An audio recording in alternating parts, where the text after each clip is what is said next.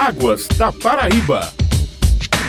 Bom dia, ouvintes. Quarta-feira é dia de Águas da Paraíba, programa da ESA, Agência Executiva de Gestão das Águas do Estado. Hoje vamos falar sobre chuvas, ventos, previsões e um balanço do último mês. Nossa entrevistada é a meteorologista da ESA, Marli Bandeira. Seja bem-vinda, Marli. Já vou iniciar com a pergunta: qual o levantamento que temos de chuvas em janeiro aqui na Paraíba? Onde foram as maiores precipitações? Bom dia. Janeiro, em todas as regiões, as chuvas ficaram acima acima da média, apesar que janeiro é considerado o período da prestação chuvosa das regiões do Alto Sertão, Sertão Cariri e Mataú. E é onde mais choveu em janeiro foi em Monte Oreb, 275 milímetros. Já o mês de fevereiro, esses 19 dias estão ainda abaixo da média. A região do Agreste está acima da média, 20% acima da média. Já o Cariri, Mataú e o litoral dentro da média. E Alto Sertão, Brejo e Sertão as chuvas estão abaixo da média. E fevereiro, onde mais choveu, foi Bonito de Santa Fé, 197,2 milímetros. Na última segunda-feira, Marley. Os maiores totais nessa segunda-feira foram registrados no município de Catingueira,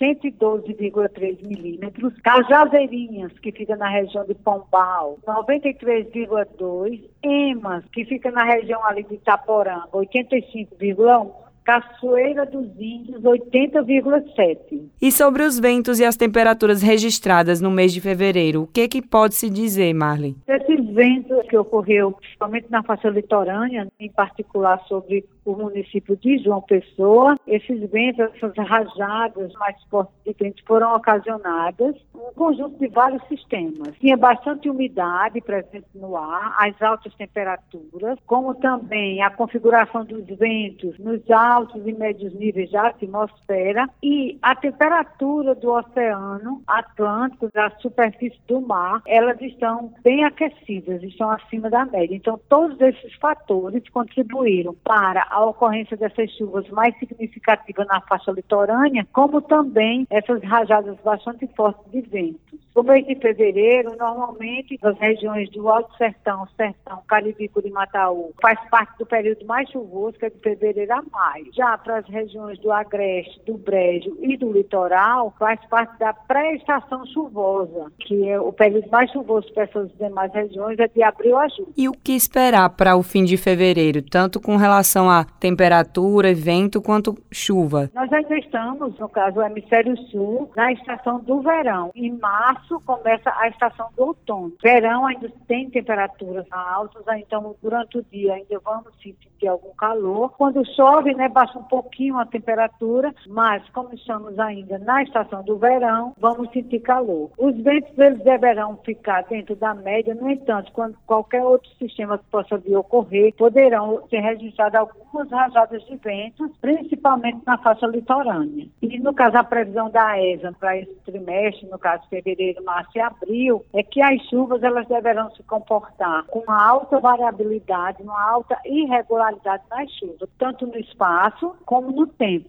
Ou seja, chove mais em um determinado local e menos em outro. Chove e passa alguns dias sem chover. Nós estamos ainda com a atuação do fenômeno El Niño, que é o aquecimento das águas superficiais do Oceano Pacífico. Então, essa influência do fenômeno El Niño tanto está influenciando nas altas temperaturas. Nós tivemos uma primavera bastante quente e um verão também. E essa alta variabilidade, essa alta irregularidade nas chuvas. Acabamos de falar com a meteorologista da ESA, Marli Bandeira. Muito obrigada pela participação. Até a próxima, Marli. Muito obrigada. Um abraço a todos e todas as informações elas estão no site da ESA, que é aesa.pb.gov.br.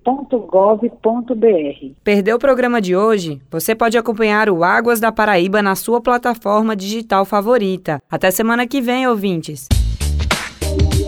Águas da Paraíba.